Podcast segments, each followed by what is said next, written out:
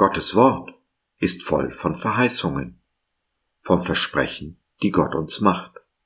In loser Reihenfolge möchte ich sie mit dir durchgehen. Denn nur wenn wir wissen, was Gott uns versprochen hat, können wir unser Geschenk auch auspacken. Dabei müssen wir nicht nur Gottes Verheißungen vertrauen, sondern auch den Wegen, die er uns führt, diese zu erlangen. Nichts, was Jesus tut oder getan hat, entbehrt seinen Sinn. Alles hat seine Bedeutung. So auch der gebrochene Leib Brot im Abendmahl. Selbst wenn dieser sich nicht auf den ersten Blick erschließt.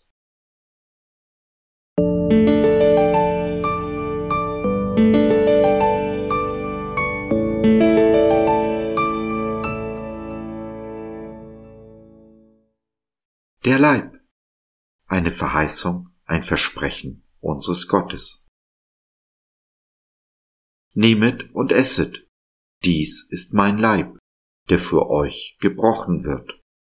Dies tut zu meinem Gedächtnis. 1. Korinther 11, der Vers 24b. Es ist still im Obergemach. Dreizehn Menschen sitzen zum Passamahl zusammen. Es wird das letzte sein, das sie in dieser Runde feiern werden.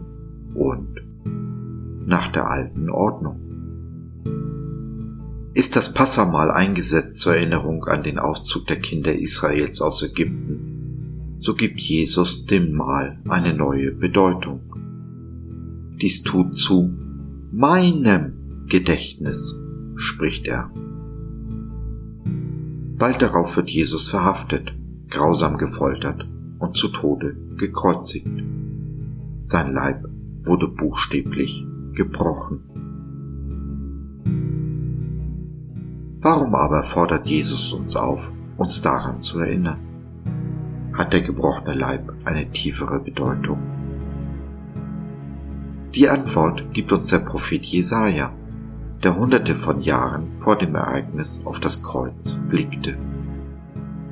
Aber er ist um unserer Missetat willen verwundet und um unserer Sünde willen zerschlagen. Die Strafe liegt auf ihm, auf dass wir Frieden hätten, und durch seine Wunden sind wir geheilt. Zwei Dinge sind es also, die wir durch den gebrochenen Leib empfangen. Frieden und Heilung. Brechen wir den Leib Brot im Abendmahl, so erinnern wir uns daran, was Jesus durch seinen gebrochenen Leib erkauft hat. Dass er zwar einen Preis gezahlt hat, uns aber dafür ein Geschenk machen kann. Für wahr, er trug unsere Krankheit und lud auf sich unsere Schmerzen. Ja, indem Jesus sich foltern ließ, sein Leib hat brechen lassen, nahm er unsere Krankheit und Schmerzen auf sich, um sie am Kreuz gegen Heilung und Frieden zu tauschen.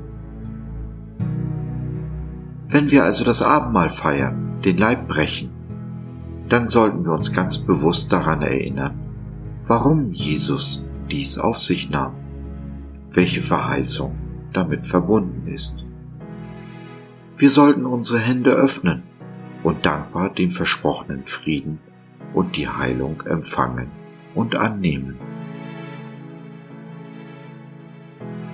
Liebster Jesus, mein König und mein Gott, mein Freund und Bruder, auf ewig bin ich dir dankbar für dein Opfer, dafür, dass du deinen Leib für mich hast brechen lassen. Danke, dass du mich nicht vergessen hast und so wie du dich an mich erinnerst, will ich mich an dich erinnern. Dankbar empfange ich dein Geschenk des Friedens und der Heilung. So ist es, so sei es. Amen.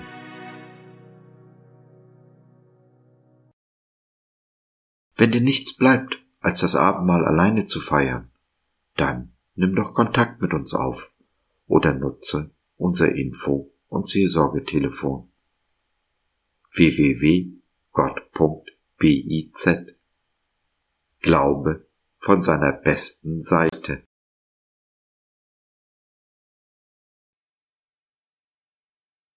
So, das war's für heute.